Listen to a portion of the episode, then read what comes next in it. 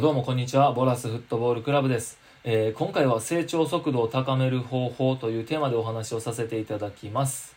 えーこのポッドキャストを聞いている人というのは、まあおそらくね、サッカーが上手くなりたいっていう向上心や情熱を持っている人で、まあ同時にね、学びたいという謙虚さがある人だと思います。で、いつもいつも僕お話ししていますが、自己流でたどり着くレベルっていうのは、やっぱり知れていてですね、最短距離最短時間で成長していくためには誰かに教え教えてもらうことっていうのが大切で確実にね無駄を省いていくっていう必要があります。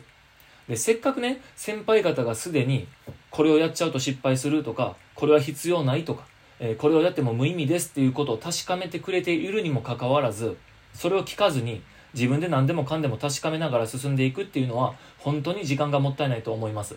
え例えばね右に進むと落とし穴があるよと先輩方が体を張ってね確かめてくれたにもかかわらずそして教えてくれたにもかかわらずそれを聞こうともせずにですね右に進んでで落とし穴にはまってでそこからこう這い出てですねでもう一度来た道を戻って左に進むなんてねこれ時間の無駄でしかないですよね。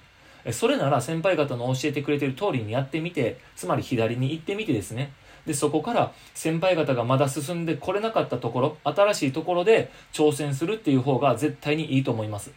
でこれね時間が無限にあれば人から教えてもらわずとも自分で何かこう何でもかんでも確かめていくっていう方法でいつかこう目指している山の頂上にたどり着くことができるのかもしれませんが、まあ、残念ながら人生の時間というのは限られていて夢を叶えるためには一刻も早く目指しているところにたどり着かなくてはいけないんですね。でサッカーというこう選手生命の短いスポーツであればこれなおさらだと思います。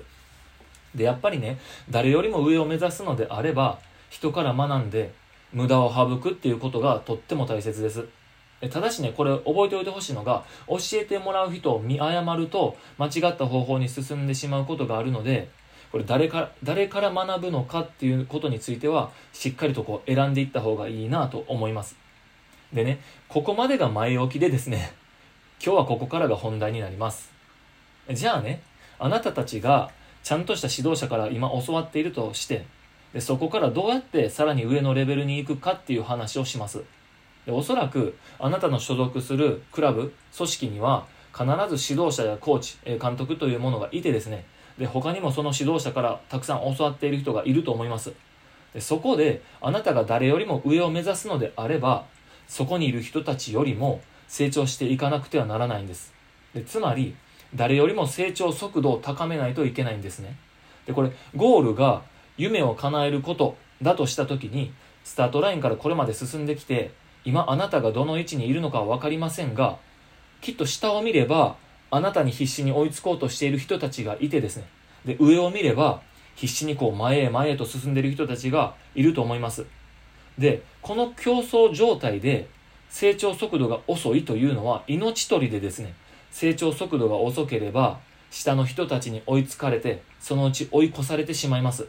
でみんなこれ上を目指しているので、まあ、どんどん山を登ってくるんですね。つまりあなたは誰よりも成長速度を高めて自分よりも上にいる人たちに追いつきそこから追い抜いていかなければならないんです。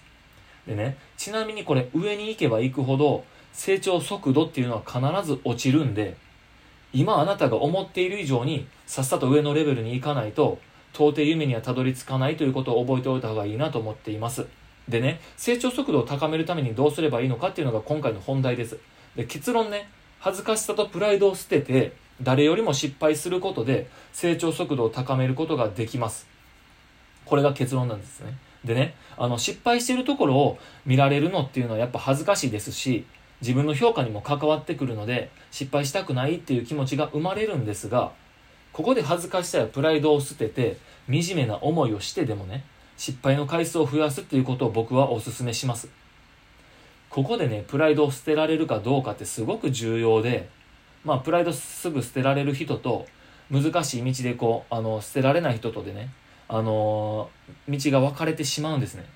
でここでねプライドを捨ててしまう捨てることを躊躇してしまうと、まあ、スタートダッシュに遅れてしまうんです。出遅れてしまうんですね。でこうなってくると夢へとひた走る先頭集団には追いつけなくなってしまいます。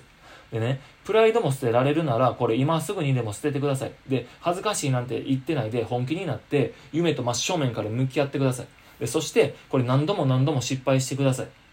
だってね失敗しないトレーニングってこれ何のトレーニングにもなってないじゃないですか。わかります？できることを何回やってもこれ自己満足にしかなってなくて成長にはつながらないんですね。で今できないことっていうのをトレーニングしてできるようになるから成長するんです。つまり失敗確率を上げた状態でトレーニングすることが成長速度を高める何より何よりのねこれ方法なんです。でできないレベルでやり続けるっていうことが大切なんですね。で例えば、まあ、なんとなくこれまでと同じようなパススピードで対面パスの練習をし続けるんじゃなくてですね今の自分では止められないパススピードで対面パスをする方が絶対いいじゃないですか。今の自分の最高速度でドリブルできるようになった方が絶対いいじゃないですか。そしたらその速さでドリブルしていく必要がありますよね。自分の今の最高速度でドリブルしていくっていうことなんです。でパススピードが上がったらミスする回数は増えますしドリブルのスピードを上げたら足元からボールが離れて取られる回数が増えます。でもねそういう状態でやり続けるんですね。ミスする回数を意図的に増やして自分がこれ今できない一つ上のレベルで常にトレーニングし続けるんです。でね僕の話になるんですが僕はいつもトレーニングではミスが生まれる状況を作るようにしたいなと思ってるんです。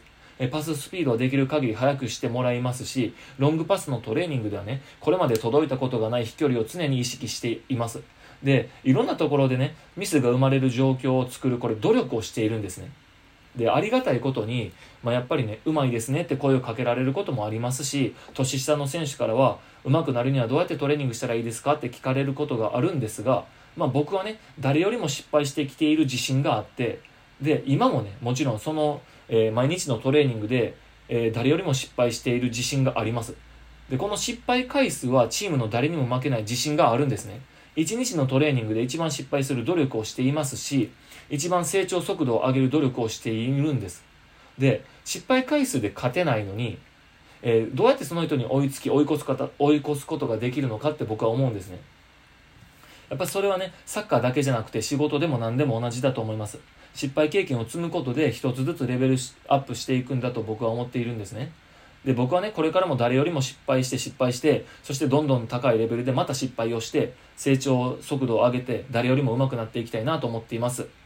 皆さんもね、ぜひ、えー、こういった意識を持って頑張ってみてください。まあ、これは僕の、えー、自分なりの方法です、えー、今回は成長速度を上げる方法、成長速度を高める方法というテーマでお話しさせていただきました。それではまたお会いしましょう。さよなら。